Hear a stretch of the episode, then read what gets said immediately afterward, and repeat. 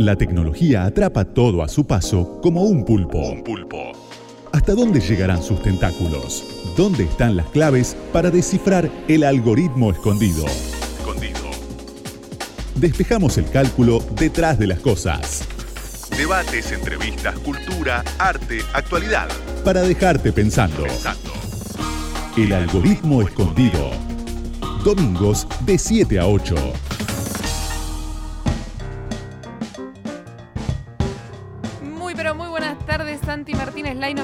Micaela Mendelevich. Los acompañamos una hora en el algoritmo escondido. ¿Cómo estás, Santi?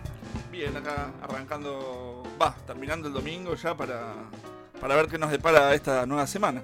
Así es, arrancando y terminando, porque viste que estás preparado para este momento de radio, Sí. entonces es como que estás, en, en verdad estás arrancando. Estamos arrancando el programa, Estamos programa arrancando. número 2. Programa número 2. El primer número primo. Ah, mira, ¿este ¿es tu primo el 2? Eh, no, no, no. Vamos, va- vamos a hacer una secuencia de los números primos de los programas, vamos a confundir un Ah. poco a los oyentes Eh. y las oyentas, y que después, cuando ya estemos por, por algún número primo más alto, este, vamos a sortear algo especial. Santi, no sé qué son los números primos. ¿Cómo no sé? 2, 3, 5, 7, Ah, ok. 11. No, matemática no Ya- es lo mío. el columna, claro, ahí está, muy bien, me parece bárbaro. Y la secuencia de Fibonacci, eh, ahí te maté. Ah, Eh, no era que no sabías, ¿eh? nos extrañaron ahí del otro lado. Bueno, estamos acá. Y cuando nos extrañen mucho, nos pueden seguir en redes sociales, sobre todo en Instagram, a donde nos encuentran ahí. Nuestro, nuestra cuenta es arroba algoritmo 899, que es la, el dial de la radio. Algoritmo 899. Y estamos.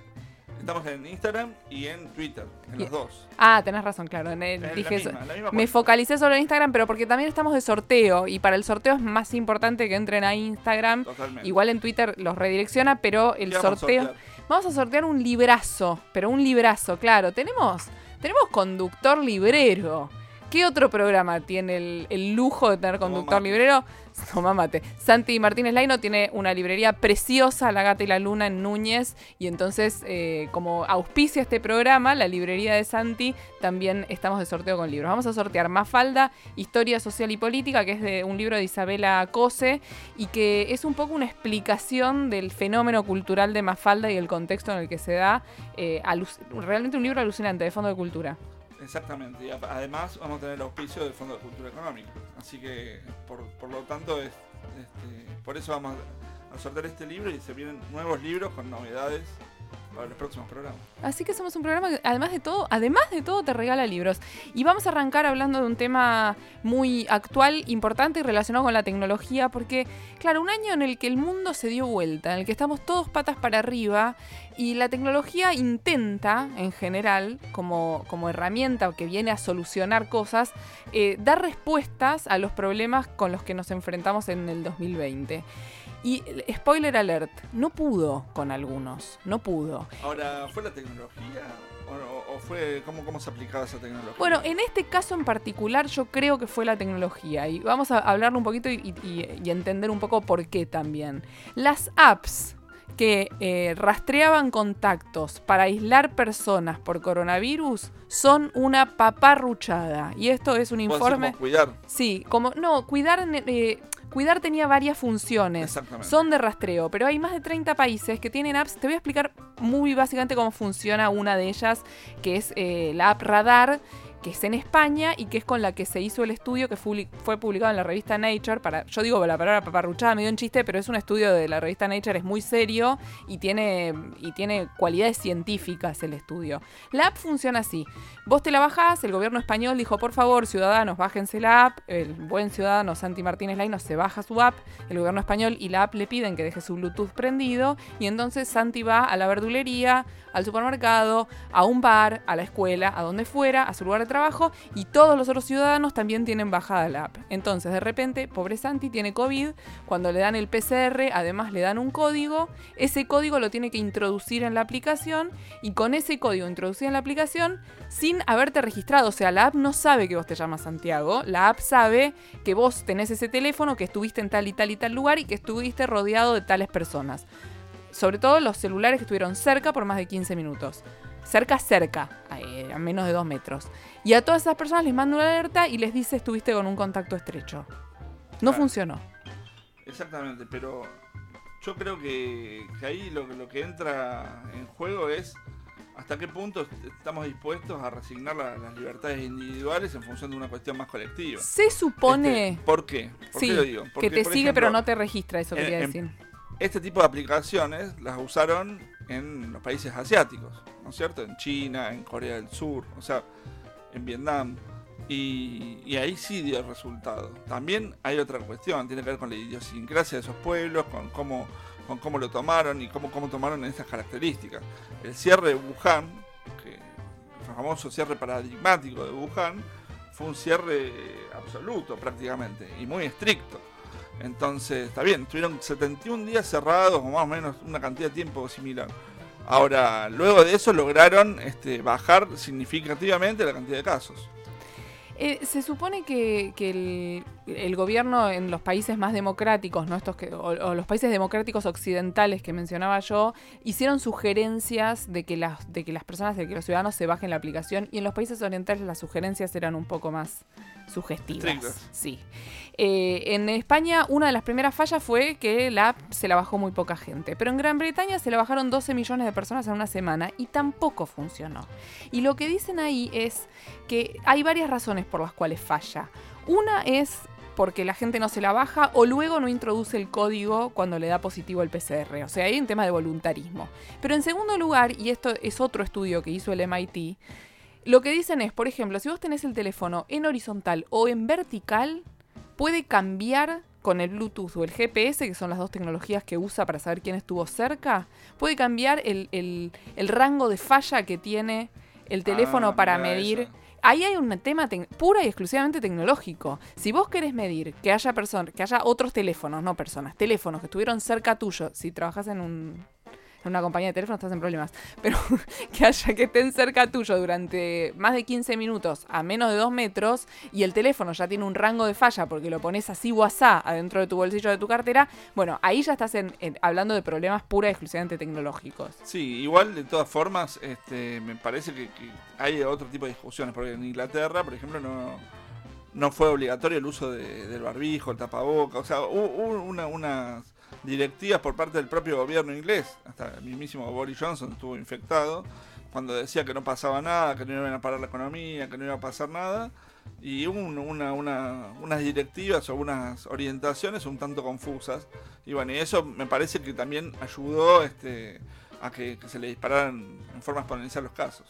Sí, y te sumo algo más y, pasamos al tema siguiente. Tenemos mucho para el programa de hoy, pero eh, también está lo que vamos a hablar a lo largo de los programas bastante, que es el uso del Big Data, ¿no? Y el uso de tu, de tu información. O sea, había atrás de todo esto de los países, sobre todo de Gran Bretaña, de España, de Noruega, una discusión con Apple y con Google sobre cómo manejaban la información que iban recabando, que el gobierno te estaba pidiendo que vos les des, de dónde estás, con cuánto tiempo, a pesar de que no estés registrado con nombre, apellido y número de documento, ellos sabían que el- dueño de ese teléfono estuvo 20 minutos acá, 30 minutos allá, caminó por acá, fue en auto a tal lugar, y toda esa información, el gobierno de Noruega, que fue otro de los países en los que falló esta aplicación, les dijo a sus ciudadanos que lo iba a borrar cada 10 días. Después hubo pruebas de que no pasó y faltaba legislación, no hay legislación al respecto, es algo Es que está pasando. Entonces lo que hicieron en, en Noruega, la Norwegian Data Protection Authority dijo, chau, eliminamos todos los datos recopilados a través de la aplicación de seguimiento y la damos de baja. O sea, está siendo un fracaso a nivel internacional. Sí, pero el tema es justamente, cuando dicen que los borran, no los borran, hay todo un debate que, que se viene con todo esto que justamente va a seguir dando que hablar. O sea, la NSA antes de mucho tiempo recopiló todos los datos, los almacenó, los datos de todas y todos, de toda la humanidad prácticamente, todo- todos los que usaron las aplicaciones de Google, de Facebook, de, hasta los juegos. Este, y bueno, y lo tienen almacenado hasta el día de hoy, que fue un poco lo que denunció Snowden. Y, bueno, hay un debate ante situaciones límite como en una pandemia, si se utilizan y hasta qué punto preservamos, o sea, o relegamos ciertas libertades individuales en función de una libertad colectiva. Es lo que sucedió este año y es una de las grandes discusiones. ¿Hasta qué punto relegamos nuestra, nuestra libertad en función de cuidarnos o que nos cuiden otros? ¿Y quiénes son esos otros que nos cuidan? Bueno, nosotros los cuidamos a ustedes, pero hasta las 8 de la noche seguro y eh, después por redes sociales. Búsquennos que estamos entonces sorteando un librazo sobre Mafalda, arroba algoritmo 899 en Instagram. La revolución digital y sus posibilidades infinitas de creación. Arte, arte, arte y tecnología también. por Micaela Mendelevich.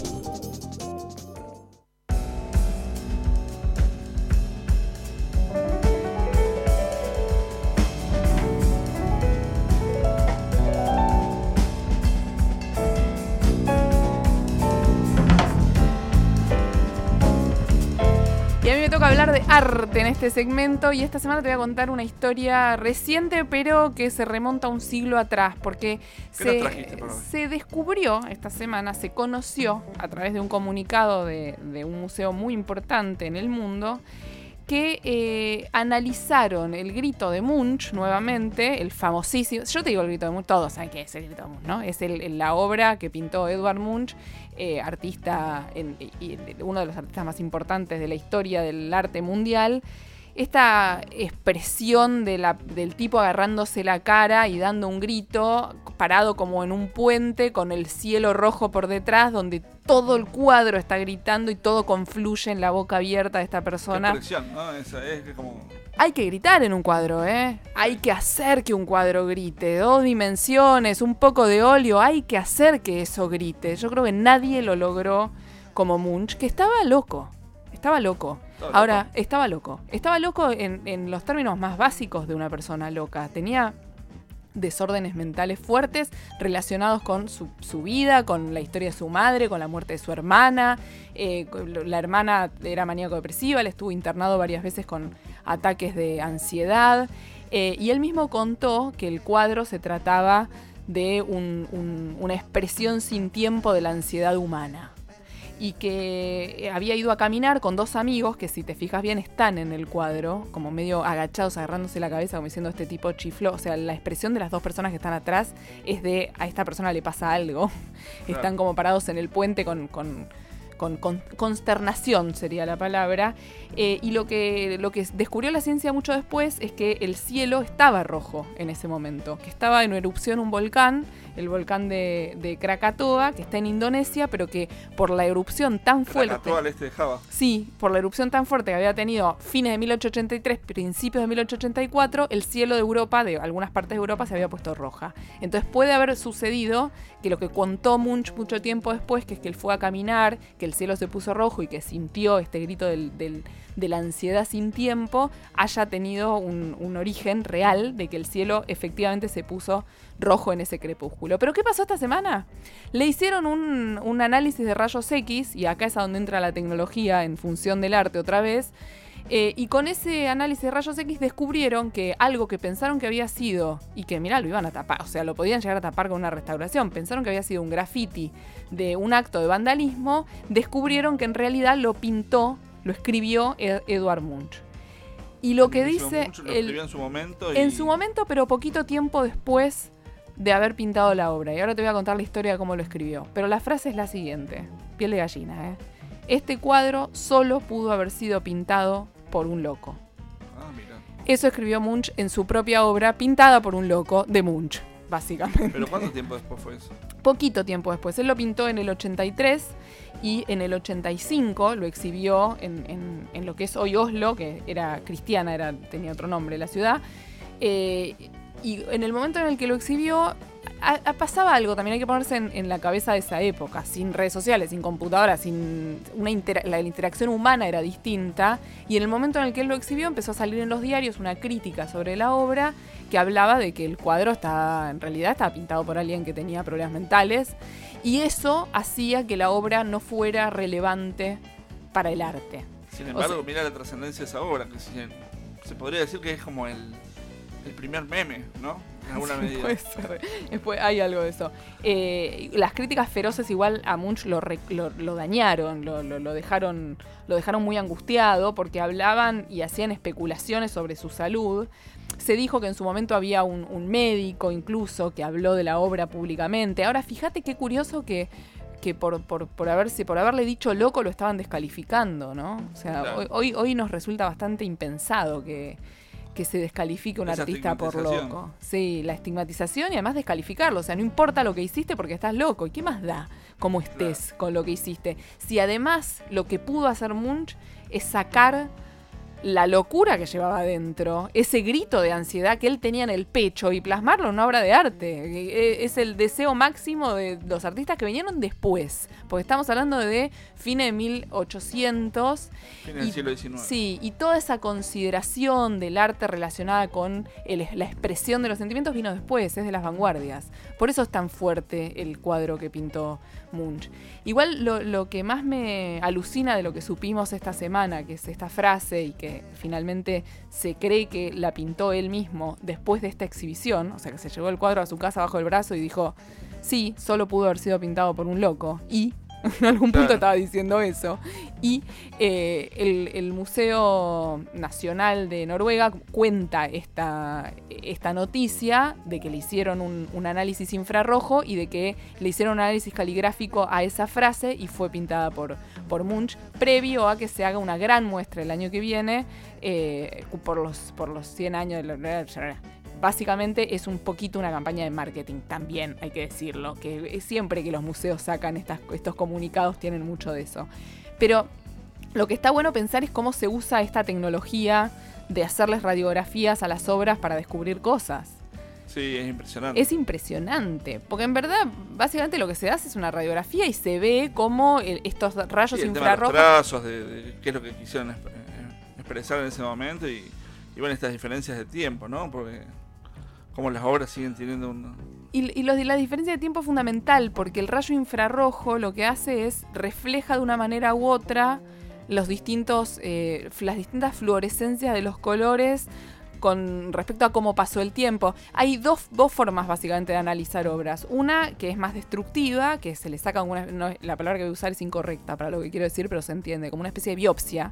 Se saca un pedacito, rasquetea. se rasquetea un pedacito y se analiza. Anda a sacarle un pedacito al Sí, de claro, Munch, medio- polemiquísimo.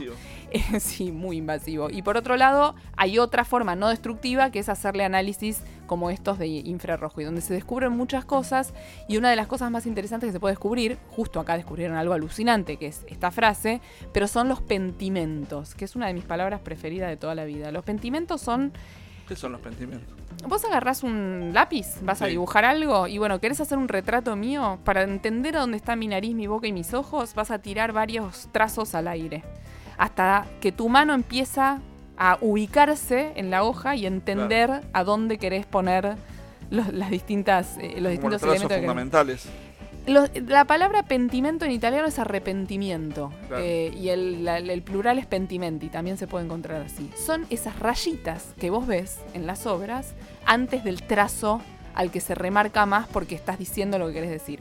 En, en, en, en un manuscrito tiene otro nombre, eh, pero básicamente estás diciendo lo mismo. En un manuscrito son los palimpsestos, lo habrás escuchado, es Sí, sí. las tachaduras, pero en la obra, en un, en un dibujo, se llaman pentimentos. Y con, la, con los rayos se pueden ver esos pentimentos. Y muchas veces son los- la razón fundamental por la cual se puede saber si esa obra la hizo tal o cual persona. Sirvió, por ejemplo, con un juicio muy famoso que se hizo con una obra de Da Vinci, una familia en Kansas le dijo al Museo del Louvre, mirá que esta obra de Da Vinci que tenés vos en tu museo, en verdad la original la tengo yo. Los, de, los del Louvre salieron a decir que no. Eh, obviamente el, máximo perito de Da Vinci de la historia les dijo que no. Esta familia les hizo juicio porque les dijo, está diciendo que no, ni siquiera viniste a verla, a la obra. El juicio lo ganó la familia de Kansas contra el perito, pero terminaron diciendo los- el resto de los peritos que por los pentimentos de la obra que está en el Louvre, se sabe que eso lo hizo Da Vinci Y que por los pentimentos los que tenían los otros se sabe que eso es una falsificación, que no estaban dibujando de la nada, sino que estaba tratando de copiar algo el que la dibujó. Así que así de importantes son los pentimentos y los rayos X en la historia del arte.